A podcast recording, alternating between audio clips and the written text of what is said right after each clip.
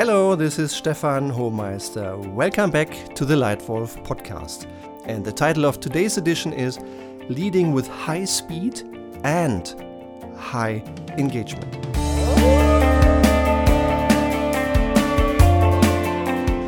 As always, this Leitwolf podcast is all about sharing insights and ideas how you, as a leader, can lead yourself and others to success and fun. A slightly new format because it's current learnings that I generated in the last four weeks. It's May 2020. And in fact, I do notice a few changes in the world. I think until about three months ago, just before the COVID 19 pandemic started, I've seen a leadership environment that was in constant change. For instance, the decision density increased 4x. So, you as a leader in your current role are taking about four times as many decisions each and every day as the same you in the same role about 20 years ago. So that was our VUCA world. We were speeding up our volatile, uncertain, complex, and ambiguous world. Now, since a few months, my impression is that we are living in VUCA squared.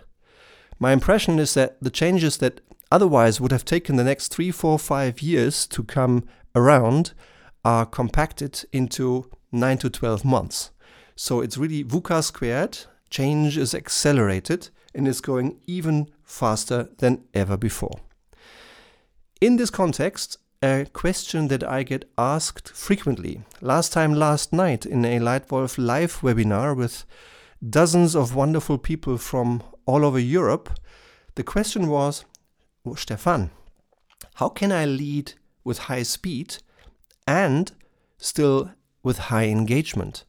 How can I be fast and still motivating to my people, particularly when some of them are working from home office? Here are my three best tips for you. Number one, expect the unexpected and adapt fast. I think we need to reset our minds we need to expect the unexpected. Historically, change happened in three phases crisis, stabilization, and then stronger than ever before, new start. These three phases typically came sequentially. Uh, looking at the financial crisis in 2008 2009, there was a crisis mode for some time. Then there was a stabilization phase and then we had many, many years of continuous growth to highest ever levels in financial and commercial performance. I think now, and maybe for the future, we need to be prepared to expect a different pattern. Maybe the next setback, the next shutdown comes before we even reach the end of stabilization maybe yet another shutdown happens before we ever reach the next new normal. I think we just need to be more flexible and expect the unexpected and adapt to this. I think what we need to do as a leader, you and me, is to live with a new, unprecedented level of volatility, uncertainty, complexity, and ambiguity and lead in this new world? And two simple questions you may want to ask yourself from time to time are What are your customers' new needs now? And what are your employees' new needs now? And how can you best tailor your offering, your products, your services to customers and also your support offer to your employees. Because you, as a leader, can only succeed if you help your people succeed. So, how can you respond fast to your customers' new needs? And how can you respond fast to your employees' new needs? These are, to my mind, two specific things you can do to expect the unexpected and to adapt fast. Tip number two simplify to the essence, down to the core. I think another thing leaders like you and me can do to lead fast and in a motivating way is to solve problems faster and still solve them thoroughly. If I describe a problem solving process that in, in the German abbreviation is called PAULA, so that's problem, analysis, root cause, solutions, and action, I observed already in times, in regular times, I observed already that some people occasionally do some shortcuts. So they see a problem, they think they know the answer because they've been in that same problem a hundred times and jump right away to the best immediate action. I think what we need to do on many things that come our way as leaders in daily lives is to do proper problem solving and do it fast. So, what is the real problem? What is the real root cause? In this, please promote honesty. Leave no room for old fashioned dog and pony shows when individuals want to promote their own careers rather than doing what's right, maybe at the expense of some of their own glory. Yeah? We need to really understand the real problems and the real root causes and answer in this new world what is right for our customers and what's right for our company. If you have the real problem and the real root cause, then ask for the best solutions and then promote a good, quick debate. Ask good questions to your team. Take this best option on the table or the best two options on the table and then ask them, guys, this is great. We've come so fast so far. These are good options we could choose to do. Now, let's think fast. What are the biggest risks associated with these and how can we reduce, minimize, mitigate against these risks? How would consumers and customers see this opportunity? What will competition do? If we ask and answer these questions precisely, have a good open debate and fast, then you will quickly get to the core of a good solution.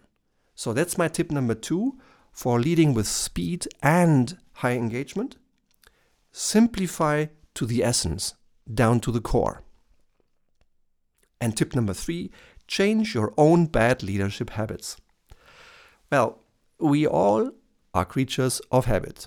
And honestly, when I think about myself, one of the things I find the hardest in my life is to change my own bad habits. But guess what? I have some. I have a couple. Ask my wife. So I think it is essential that we get aware of this and that we don't allow our bad habits to impact our own progress, to impact our companies, our team's success. I, I think this is unfair. Uh, that's the wrong thing to do, even if it's hard. And to speak with Warren Buffett, I think he once made a fabulous quote on habits. He said, quote, the change of habit, excuse me, the chains of habit are too light to be felt until they are too heavy to be broken.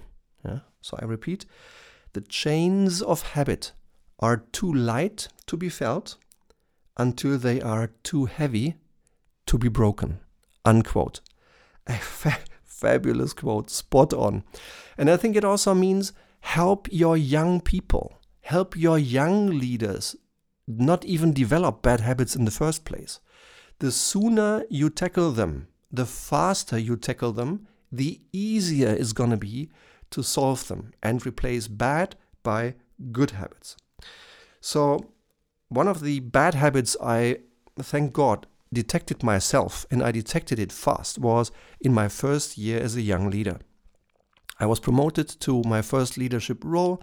Six people who used to be my peers until a few days ago, and suddenly I'm their leader apparently we did a couple of things really well because performance was good, results were really good, but I made one typical first time leader mistake.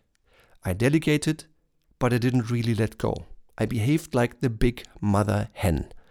Yeah, sitting on my six uh, little chicken, trying to keep them warm, trying to prevent them from making mistakes, all well intended.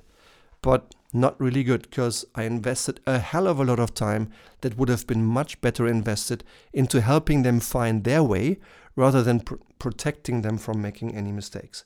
So that was my bad habit in year one. But at the end of year one, I myself realized it and decisively stopped it by calling them together and sharing the fault and the new behavior with them. Um, so think about yourself. What are you doing really well as a leader? Make yourself aware, do more of it.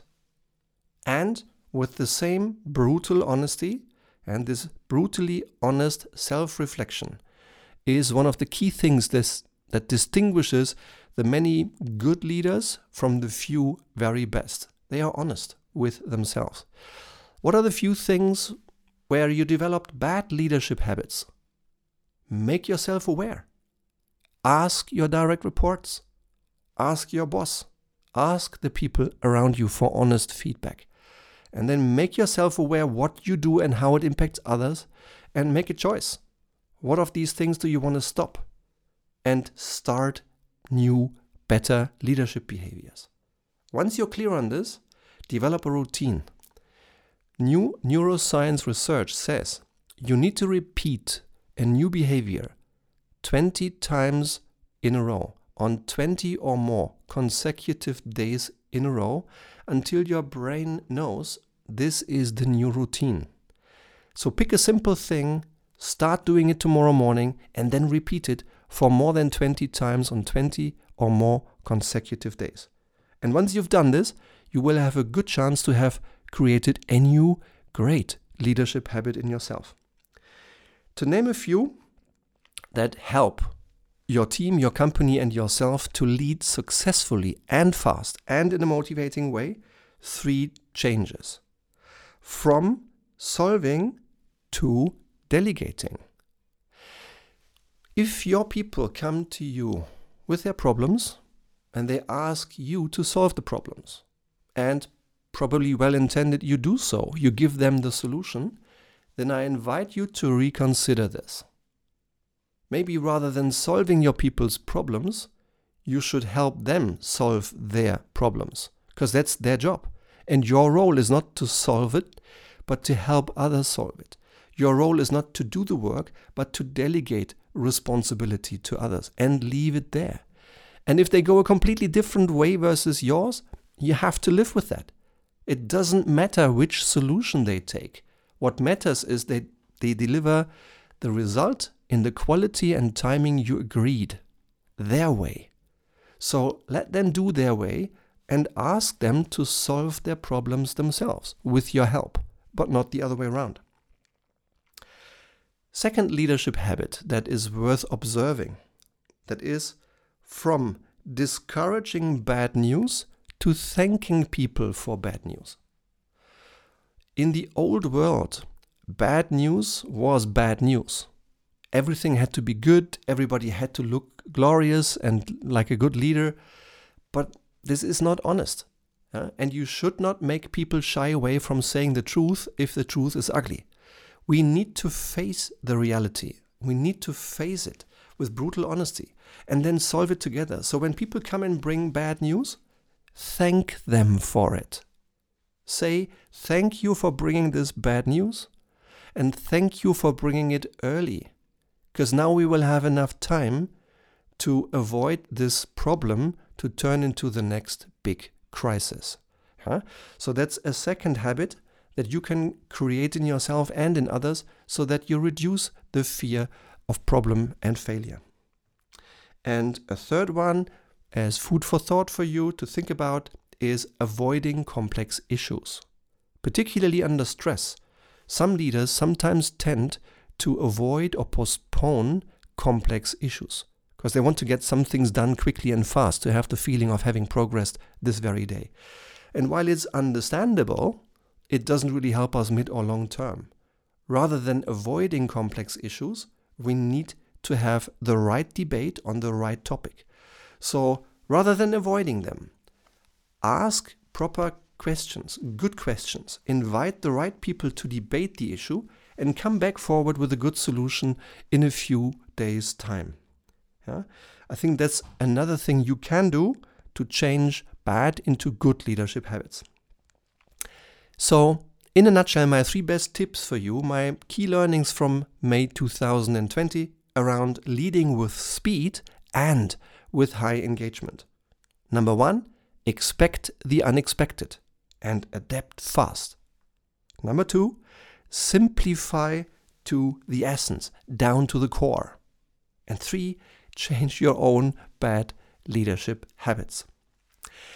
I hope you've enjoyed these tips. I hope you've enjoyed this podcast. I hope you find one little nugget that maybe you are doing anyway already. Then just go and do more of it. Or maybe something where you feel like, hmm, that's something I'd really like to change. I'll test it. Go, start, test it still today. Yeah? And if you have any questions related to strategy, uh, many, many companies are now revisiting strategies because the three fundamentals are all changing at once. We are facing new customer demands in a new competitive environment and all that with a different technological environment. Many, many companies are looking for solutions how to review and reassess their strategies and fast. One of our services is New Strategy in 5 days. If you are interested in this, please contact me. Or if you see a team that needs help, practical help, to move from being a group to a real high performing team. Or if you see an individual leader who would like individual executive coaching to reach the next level, then all of those are good reasons to just contact me on all of the channels. Give me a call, drop me an email, find me on my website, find me on LinkedIn, and reach out to me. I'd be happy to have a first completely free consultation on the phone to start solving your biggest leadership problems on the phone. And if you simply enjoy receiving these Leitwolf tips here, then please subscribe to the Leitwolf podcast and give it a star rating on iTunes. And if you have questions that so far are unanswered, please drop me a note. Maybe your question on leadership or strategy becomes the title of the next Leitwolf podcast. For today, I thank you very much for your time. I hope you enjoy it, and I look forward to our next conversation here in the Leitwolf podcast. Thank you, your Leitwolf Stefan.